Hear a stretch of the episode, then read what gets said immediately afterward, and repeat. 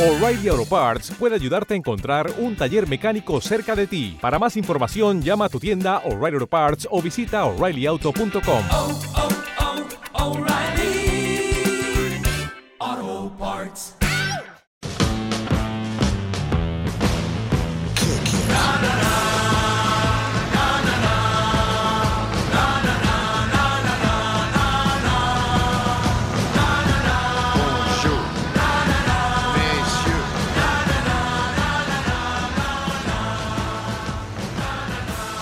Bienvenidos a Fútbol Estudio, el podcast para todos los profesionales de este magnífico deporte, sea cual sea vuestro nivel, siempre se puede aprender algo escuchando a otros profesionales hablar de, fútbol, ya sea desde el área de preparación física, desde el área de un entrenador, etcétera. Yo soy Andrés Calderón y hoy conmigo tengo una persona que, bueno, de esto de fútbol sabe bastante porque ha estado muchos años trabajando en la élite y sigue actualmente trabajando en la élite del fútbol. Así que nos vamos a poder enriquecer muchísimo de las experiencias que nos pueda contar.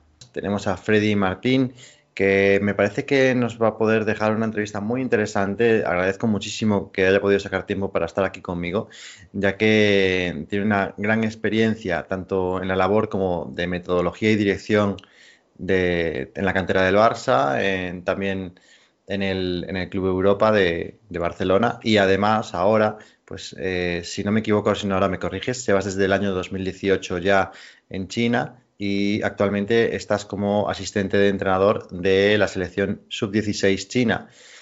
Eh, ¿Es así, Freddy? ¿Llevas desde el año 2018 allí? Sí, correcto. Bueno, primero de todos agradeceros a Fútbol Estudio la invitación y nada, un placer poder compartir con vosotros espacio. Y nada, pues sí, en 2018 emprendí la aventura en el gigante asiático y aquí seguimos.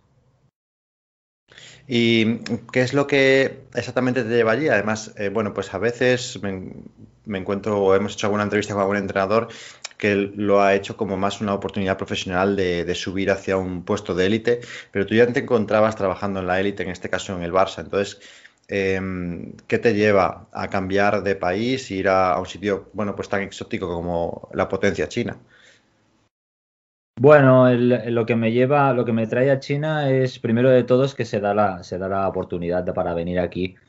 Yo estaba en uno de los clubes más importantes del mundo, lo que los últimos años me estaba alejando un poco de lo que era propiamente el entrenamiento. Entonces eh, tenía una vida también que viajaba mucho eh, y se volvió a dar la oportunidad de volver al, al verde y centrarme en el entrenamiento, que es lo que realmente me apasiona. Entonces, la oportunidad era muy buena en lo, en lo, personal, en el desarrollo profesional y en, lo, y en lo económico. Entonces, decidí venirme aquí, pues porque también consideré que entrenar o estar en un cuerpo técnico de una selección nacional es una tarea complicada, es una, es, es una, una posición pues que no se da siempre y, y, una experiencia pues muy enriquecedora y, y, eso es lo que hizo venir para, para claro. China y aceptar la propuesta. Lleva años diciéndose que, que, China se está tomando muy en serio el tema de, del desarrollo del fútbol a nivel pues, nacional, selección, también en la liga, pero sobre todo en su selección. ¿Tú esto lo has ido notando ya con tus, tus años desde 2018? ¿Has notado esta inversión o mejora de los jugadores, etcétera? Eh, mi primer contacto con, con, China a nivel futbolístico se dio en 2014. Entonces, eh, eso fue el primer, el primer momento que hubo un auge uh -huh. eh, o la explosión, porque ya fue un, es un tema ya de, de, país. El presidente, desde el gobierno, se, se intenta implementar el fútbol porque eh, se considera que es una, una herramienta de fomentar valores y educación. Y entonces ya empiezan pues a, a, ponerse como asignatura obligatoria en los colegios, aparte de la educación física, pues el, el, fútbol. Y a partir de ahí pues hay un auge muy muy grande y también ese auge provoca que se, diversi se diversifique mucho, que se practique el fútbol pues con en las federaciones, que se practique el fútbol en clubes, que se practique el fútbol en academias y que se practique el, cole, el fútbol en colegios. Uh -huh. Entonces, bueno, es es un auge a nivel de lo que de la práctica que hay tampoco lo veo un auge en lo, en lo social como meramente lo podemos vivir pues en Europa, ¿no? Que es un fenómeno social. Claro. Entonces, eh, también hay que tener en cuenta que estamos hablando de un país asiático eh, y los países asiáticos eh, tienden a tener referentes en los deportes individuales o incluso en el fútbol son más referentes a lo que es una figura personal que no un colectivo. Entonces, bueno, eh, no hay ese impacto tan social. O sea, puede haber un partido. Claro. eh, eh, yo vivo, en- he vivido en Beijing, cerca del estadio de Beijing One, y sí que se ve la calle con gente con bufandas, pero no se da, no se ve esa sensación de, de que, bueno, eh, vivimos en, en- yo en mi caso vivía en Barcelona, pues lo que vivía en Barcelona un día de partido o, o lo que se vive en Europa. Claro, y a nivel, eh, esto que me cuentas, a nivel estructura interna también eh, puede ser así, es decir, em, con los jugadores, por ejemplo. Los jugadores, en este caso, claro, al llegar ya a la selección, sí que les ves una involucración o una ambición de llegar a ser profesionales, como ocurre, por ejemplo, aquí con un sub-16 español que va a la selección y, tiene toda la ilusión del mundo por llegar a ser jugador profesional. Eh, los que llegan a la selección china de esas categorías inferiores también la tienen, también viven esto, o es un poquito diferente. Yo lo que, lo que me he encontrado es que el jugador chino aquí, desde bien pequeño, es que es un concepto completamente diferente. Eh, el Mm. jugador chino, piensa, si nos situáramos, para ponernos en contexto, si nos situamos viendo el mapa de, de- de China, eh, lo que sería desde el centro hacia la derecha, o sea, hacia el oeste, Sí, eh, perdón, hacia el este, eh, es donde se, se concentran la mayoría de los equipos de, de China.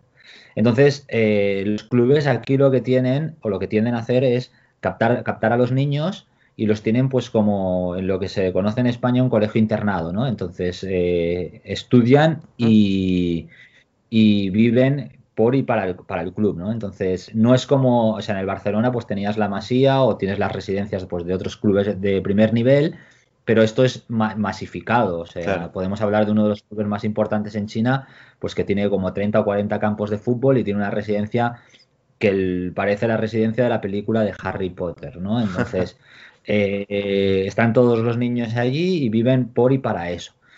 Claro, eh, yo tengo, nosotros, o nosotros tenemos en el cuerpo técnico, pues claro, cogemos, tenemos lo mejor del país, pero mm, el niño ya va enfocado a ser profesional en ese sentido, ¿sabes?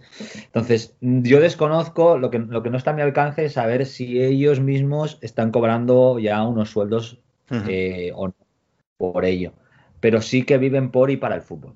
No, la selección el año pasado que teníamos la Copa de Asia, bueno, clasificatorio cuando lo tuvimos, pues estuvieron todo el año en- via- en- a pie entre China y, y Europa y principalmente en Madrid.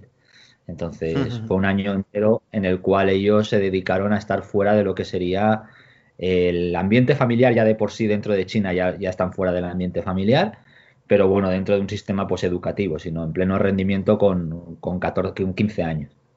Sí, se ve mucho, eh, pues ah, me toca de cerca, por ejemplo, yo aquí en, en la instalación del centro deportivo que tengo yo en Vigo, eh, vienen algunos mm, rebotados de academias eh, chinas que traen jugadores aquí a España, en este caso para el Celta de Vigo, pero yo sé que ocurre en otras ciudades también, con otras asociaciones, con clubes.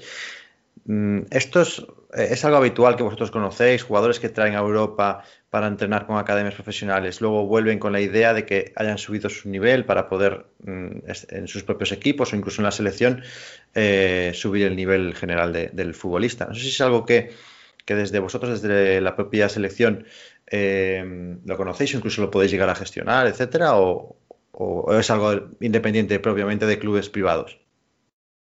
Es lo que, lo que tú percibes en, en Vigo es, ni- no, o sea, es el proyecto Wanda, que es un acuerdo que tiene eh, la empresa Wanda con diferentes clubes. Wanda es sponsor de, de la, de la FIFA también, entonces invierte en fútbol. Entonces tiene un proyecto de captación de talento en China y lo que hace es, llegó, llegó a unos acuerdos con equipos españoles y tiene a diferentes niños jugando en los equipos españoles y en Vigo es, es uno de ellos. Luego también hay, eh, hay otros proyectos similares en otras localizaciones en España y sí que hay acuerdos pues de, o de federación o de clubes chinos con equipos europeos. Eh, pero nosotros te puedo decir que hemos captado quizás dos, tres jugadores para cuando llegamos, eh, estábamos en la sub-16, eh, que eran los niños nacidos en 2003, pues esto traíamos un chico de España y con la 2000, que, que no era de estos proyectos, y con la 2004 creo que eran eh, un par de chicos, entonces tampoco está teniendo un impacto muy grande. Sí que, sí que el objetivo es que, bueno, que ellos creen que llegando a Europa pues van a, van a mejorar y entonces la, la promoción de ir a Europa pues, pues siempre se valora. Claro. Em, como, bueno, pues debido a tu experiencia y el ojo que fuiste creando para, para estar ahí en esa cantera de, de Fútbol Club Barcelona, ¿te fue muy difícil eh, el primer año, incluso el segundo o ahora, em, adaptar ese ojo a un, a un nivel que al menos desde fuera se interpreta que es eh, algo menor a día de hoy? Bueno, eh, creo que no, creo que no, pero siempre lo digo porque no soy ejemplo de, en ese sentido no, no- no soy ejemplo de nada. He tenido la suerte a través del Barcelona, cuando ya me fui saliendo un poco más de lo que era puramente campo, de viajar muchísimo, de estar en aproximadamente más de 40 países Eh, con tema de fútbol. Entonces, claro, para mí la, la adaptación y el ver el talento local es eh, o adaptarme al talento local, no, no- que no se me malinterprete, yo no detecto talento, o sea, eh, sino identificar cuál es el nivel, que sería la, la- la palabra adecuada. Pues, claro, lo relativizo un poquito más, ¿no? Porque igual que no sufro los impactos culturales, intento me, me adapto rápidamente a percibir lo que está sucediendo en el país, pues, pero ni más lejos que es por la experiencia que he tenido y las opor- la oportunidad que Claro. he tenido de, de viajar a diferentes culturas y contextos. Eh, creo que una cosa importante para, para empezar a trabajar con, los, con las personas es entender eh, cómo se vive y cuál es la cultura. Porque una- uno de mis mantras es eh, se juega como se vive, ¿no? Entonces, si tú empiezas a, a entender eso, empezarás a entender cómo se juega y tienes que tener un poco también la mente abierta y no ir de, de colonizador, sino tú adaptarte a las posibilidades que te da el talento que tiene en e- en el país en cuestión.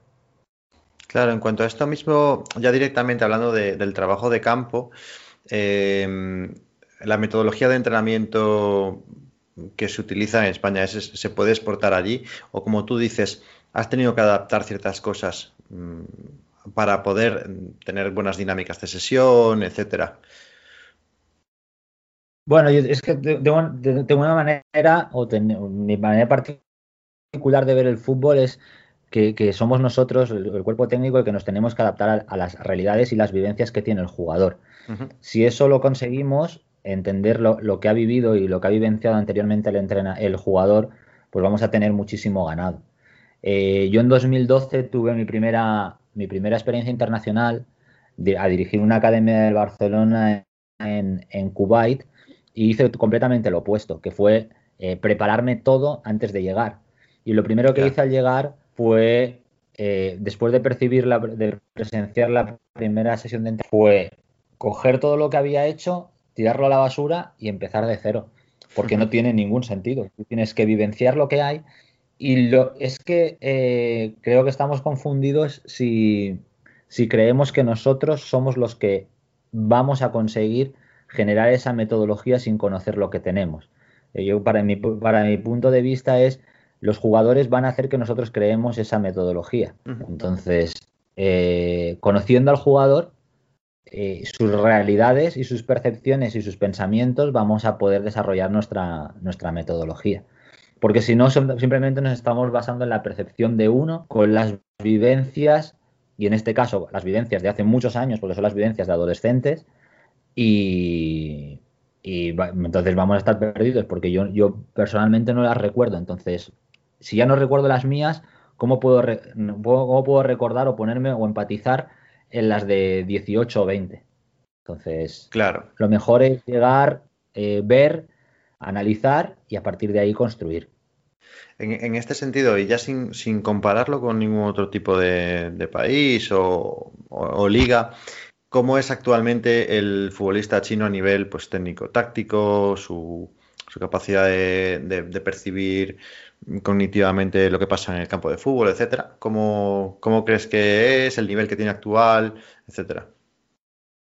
Bueno, lo que es lo que, volvemos a lo, que comentaba anteriormente, ¿no? Se juega como se vive. Entonces, cuando tú entiendes la, cultura, que es una cultura en la cual eh, eh, es muy jerarquizada y hay una, una disciplina en, el colegio desde primera hora de la mañana, entonces es un jugador que todo lo tiene muy marcado. Entonces, esa parte más creativa que, que nosotros o que a, a, un, a, una, a una tendencia del entrenamiento le gusta dar a de entrenadores.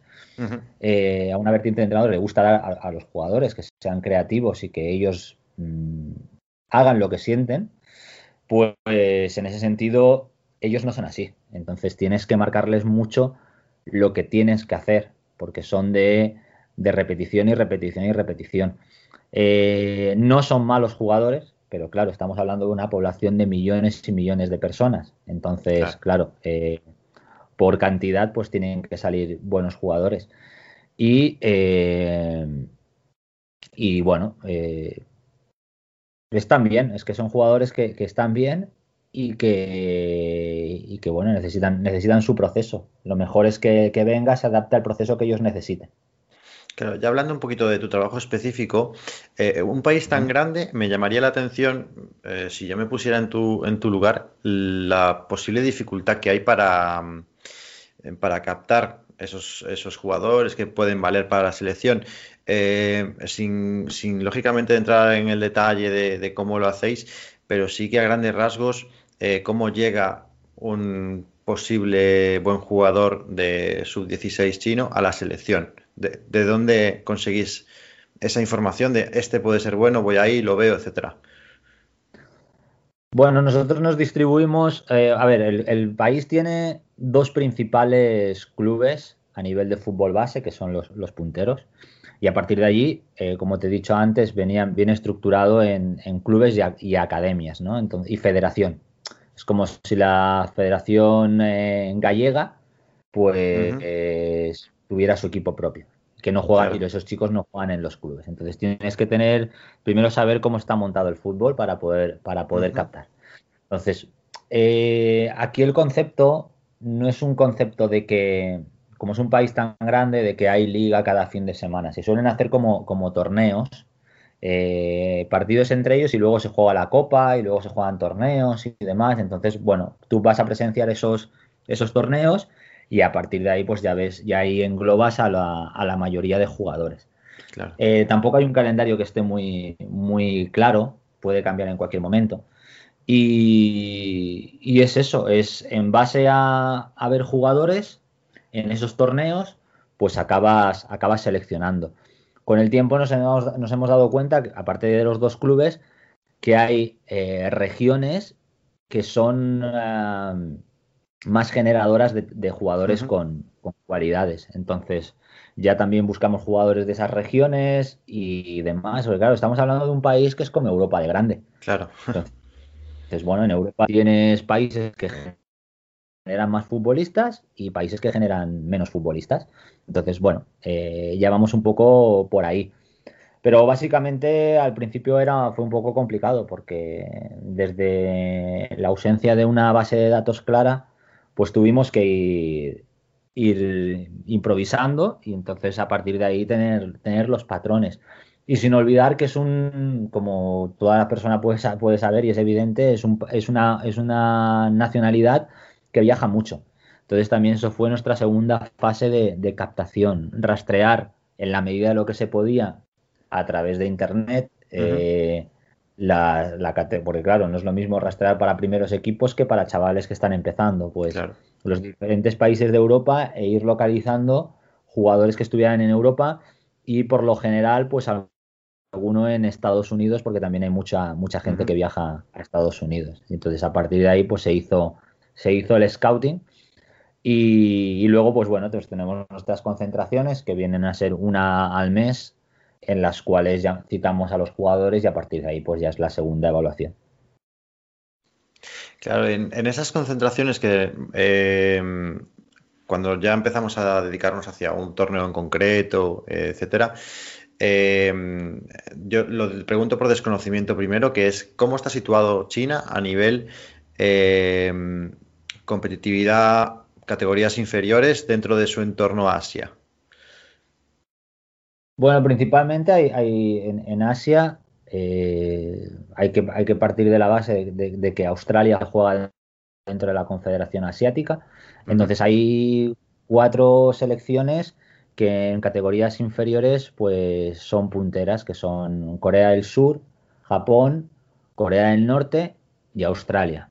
Y a partir de ahí ya hay un segundo escalafón que hay, que hay otras selecciones en las cuales pues el nivel es bastante, bastante parejo. ¿Se puede, ¿Se puede llegar a competir o crees que eh, China como tiene potencial para llegar a, ese nivel que, que, tiene Japón, por ejemplo, actualmente? Que tampoco eh, parece que lleve tanto tiempo eh, dedicándole exclusiva al fútbol, aunque no sé si es que mmm, si tú desde allí eh, observas que China eh, pues igual tiene otros deportes como el baloncesto, por ejemplo, eh, o bueno, otros deportes más, más que son minoritarios en Europa y que son mayoritarios allí y que hacen frente para esa competitividad. No sé si China puede llegar a alcanzar el nivel que tienen pues Japón o, o Australia, como comentabas. Eh, hay que partir de la base de que, de que el, el, potencial del país es a nivel de deportes individuales, pero no es una cosa Cierto. que yo ahora esté descubriendo. Sino sí, sí, que sí. vas a los Juegos Olímpicos y ves quién, quién, quién ocupa el medallero. Deporte, de China es un top y uh -huh. luego son deportes individuales. Entonces, luego, en deportes colectivos es donde están teniendo pues un poquito más de, de dificultades. ¿Hacia dónde iremos? Pues no lo sé. Esto, como, como sabemos, es cuestión de, de paciencia. Eh, y en el fútbol no porque yo me dedique a este deporte, pero es que es el deporte más complejo que existe. Entonces, si en cualquier deporte colectivo donde se existen interrelaciones entre personas se necesita paciencia, pues en el fútbol, que tenemos que hacer las cosas con, con, el, con, el, con la parte del cuerpo con la cual nos desplazamos, pues aún necesitamos más paciencia. Entonces, esa es una de las claves. Y luego, eh, el fútbol es el deporte más popular, el más fácil de jugar y se juega en todas partes. Y en todas partes se trabaja, se trabaja de su, no quiero decir ni bien ni mal, o sea, se trabaja de su manera y mm. se está igualando mucho. Eh, si es que te diría países en, en Asia, pues con, como Malasia, que no, sé, no tiene ningún jugador de primer nivel, pero que, que los chicos, por lo menos la, la, la que nos enfrentamos nosotros en 2000, 2004, era una selección que, que, jugaba bien a fútbol. Y luego tenemos el ejemplo de Tajikistán. Tajikistán es un país pequeño, uh -huh. pero que, que, llegó a la final del último asiático sub-16 y jugó el mundial. Eh, el, se, se, o sea, se por ende, se clasificaron para el mundial sub-17 y jugaron la fase de grupos en el grupo de, de España, Camerún y no, no, recuerdo ahora quién era el otro, el otro oponente, pero hicieron un papel digno. Evidentemente no pasaron, pero son jugadores que nosotros nos hemos enfrentado contra Tajikistán y son jugadores que, que cuesta, cuesta contra ellos. Entonces, nadie te diría, es que yo creo que pocas personas te colocan Tajikistán en el mapa y, sí, y sí. para mí para mí ha sido una, una, grata, una grata sorpresa. Entonces, claro, el fútbol, el fútbol se iguala mucho. Y, claro. y, Corea y Japón están por, y Australia están por encima, pues no porque lo diga yo, es que porque lo dice la historia. Y, y es así. Sí, sí, sí. Eh, hablando un poco ya de tu relación diaria con el trabajo, eh, bueno, el entrenador con el que con el trabajas es eh, Antonio Puche, ¿verdad?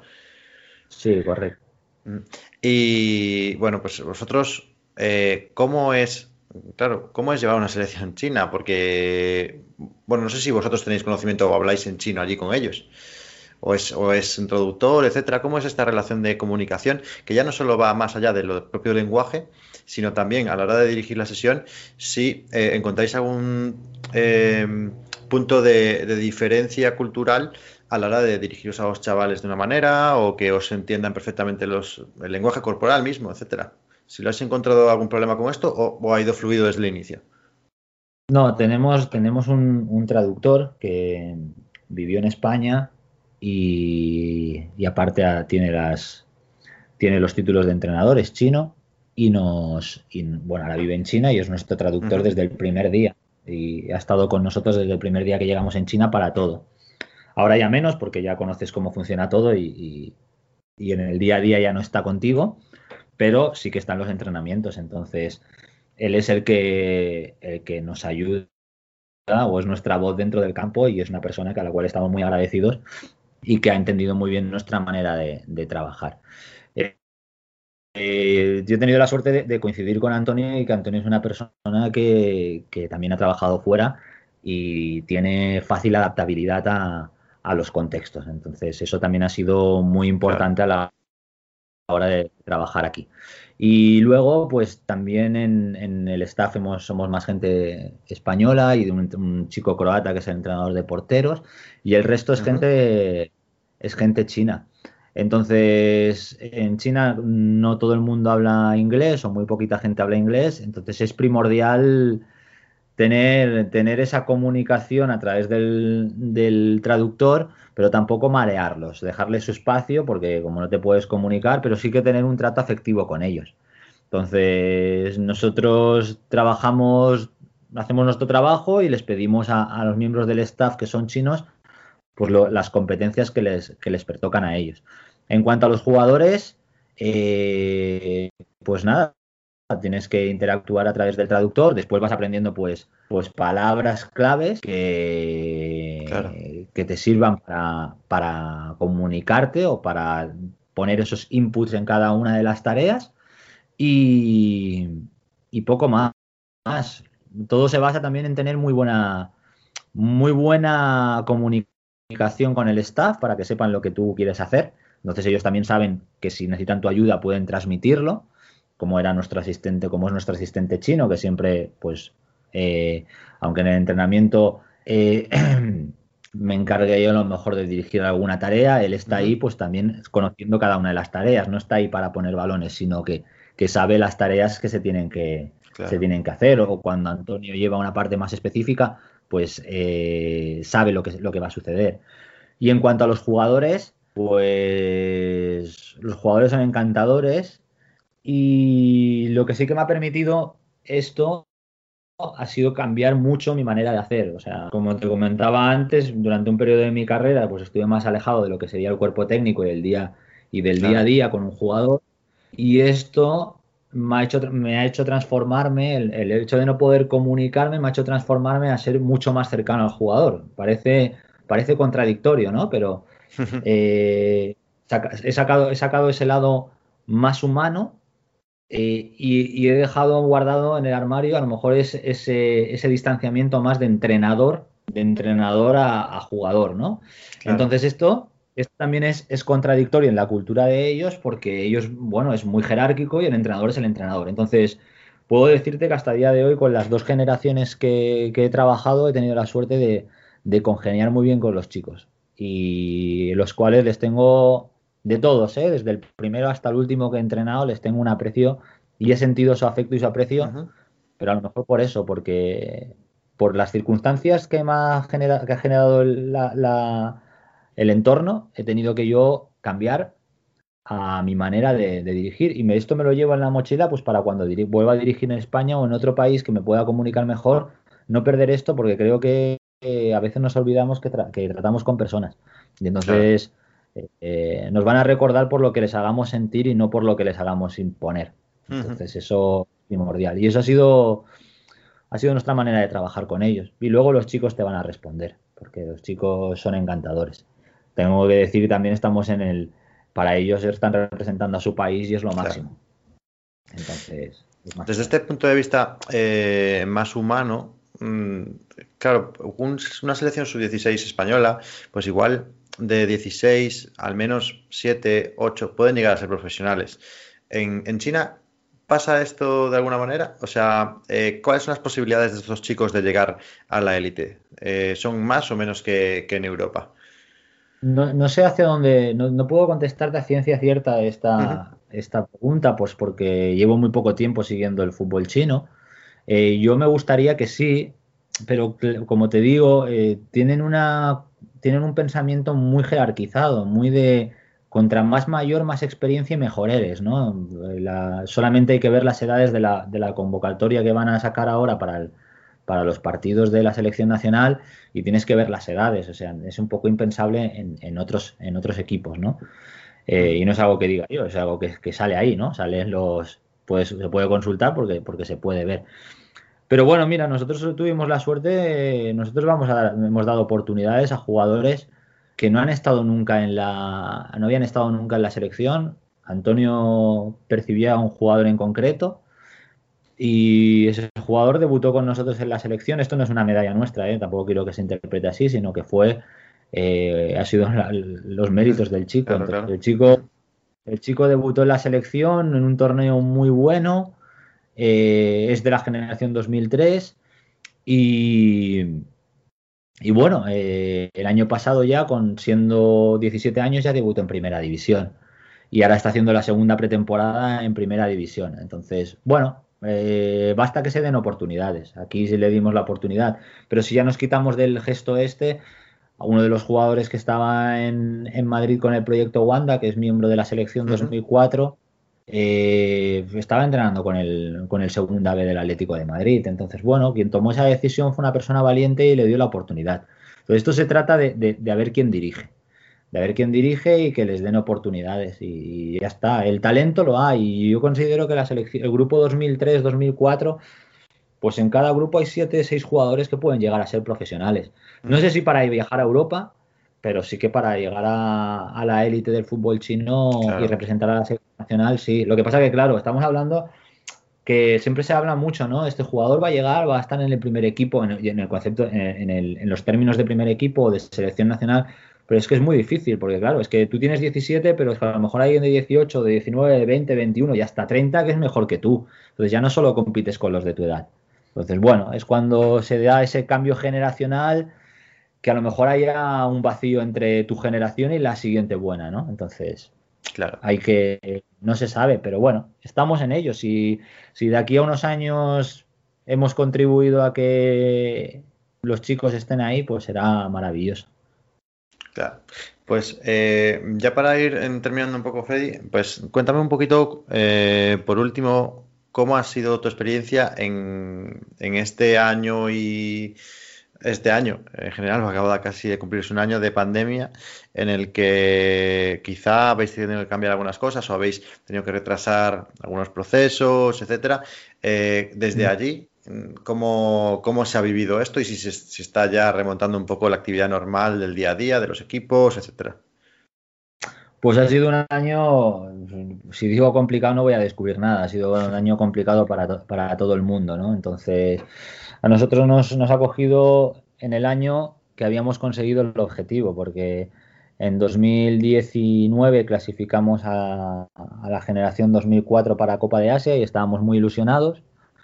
Eh, 2020 teníamos que jugar la, la Copa de Asia en septiembre. Y bueno, pues imagínate, nosotros regresamos de Copa de Asia en- a España en octubre, y después de acabar el clasificatorio, y habíamos clasificado, estábamos súper contentos, pues regresamos a China en diciembre para entrenar, y en marzo, en enero empezó la pandemia en China, entonces ya todo se condicionó. Y luego por temas burocráticos, Claro. pues no pudimos, no pudimos viajar. Eh, y entonces viajó primero Antonio, luego estuvo, el, parte del staff viajó, y yo no pude viajar tampoco, eh, estuvimos trabajando y, y nada, estuvimos todo el 2020 trabajando desde la distancia, con, con Antonio aquí, con miembros del staff chino, comunicándonos con, como estamos haciéndolo nosotros ahora, a través de un ordenador y proyectando las sesiones y viendo el analista, pues viendo los partidos, buscando información. Entonces fue, fue complicado. Entonces en, en septiembre teníamos que jugar la Copa de Asia y se pospuso. Eh, se, tenía- en- a- se pospuso al siguiente, al o sea, teníamos que jugarla en septiembre del 20, 20 creo que era, sí, y, y se pospuso.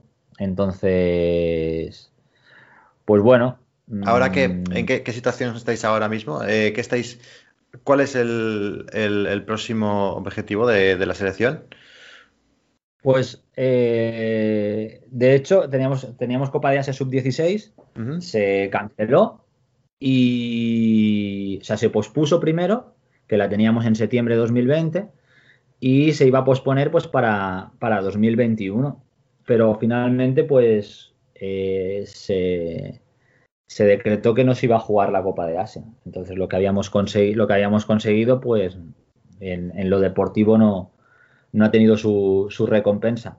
Y entonces, bueno, ahora regresamos a, regresamos a China, estamos aquí eh, a expensas de empezar a trabajar con la generación con la cual vinimos nosotros, eh, por la cual firmamos, que era la 2003, que ahora mismo ya son sub-18.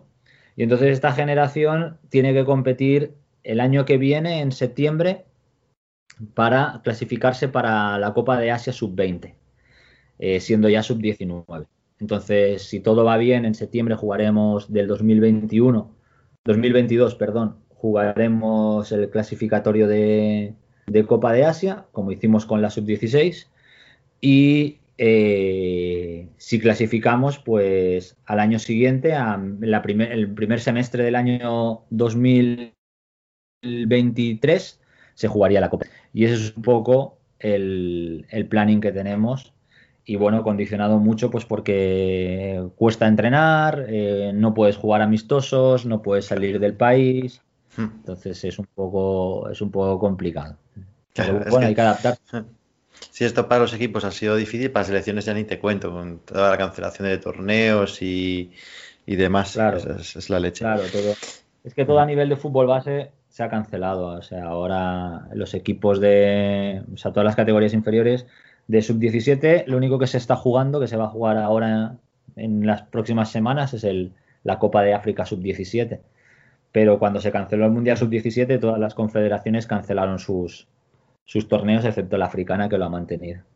Pues habrá que esperar, porque la verdad es que es, mm, muy bonito. A mí me, gusta particularmente ver la del fútbol de selecciones, porque creo que, y más el fútbol de selecciones de selecciones sub-16, sub-17, son torneos súper bonitos con gente que, además, pues chavales que suelen ser muy atrevidos, que le tienen mucho menos miedo a, a nada, son mucho menos, mucho menos conservadores en el juego que las selecciones nacionales, que se compiten en otro tipo de torneos. Y la verdad, pues lo seguiremos de cerca. Y más, pues si estáis ahí. Representando a España, pues en, en el cuerpo técnico, pues más todavía. Pues Bueno, muchísimas gracias, Freddy, porque ha sido un placer tremendo poder escucharte, compartir, que compartieras tu experiencia con nosotros. Eh, creo que hemos podido aprender un montón sobre una- un sitio que suena muchísimo. Eh, parece que hay también de cara a los profesionales entrenadores, pues hay un montón de ofertas, sobre todo en el sector más escolar, eh, de cara al fútbol chino, para llevar allí y exportar entrenadores españoles, pero tampoco se conoce demasiados, eh, sino que entonces yo creo que has podido dar un poco de claridad al asunto de, de cómo está allí el fútbol actualmente, que, que más de uno le puede servir. Pues nada, muchas gracias a vosotros por, por vuestro tiempo y a ti, Andrés, por, por, la, por la charla que siempre, siempre va bien tener charlas de este tipo. Uno, muchas gracias a todos vosotros por haber estado eh, durante este episodio escuchando conmigo y con, con Freddy hablar de fútbol y, por supuesto aprendiendo de él, que, que es un auténtico profesional. Espero que os haya gustado mucho, que os pueda, os pueda gustar y seguir escuchando el resto de, episodios que subimos, que estéis ahí día a día, dejar vuestros comentarios y vuestros me gustas en, en las diferentes plataformas de donde se sube este podcast, que se agradece y además ese apoyo después se, se recibe con cariño. Muchas gracias a todos vosotros y nos vemos en el próximo episodio.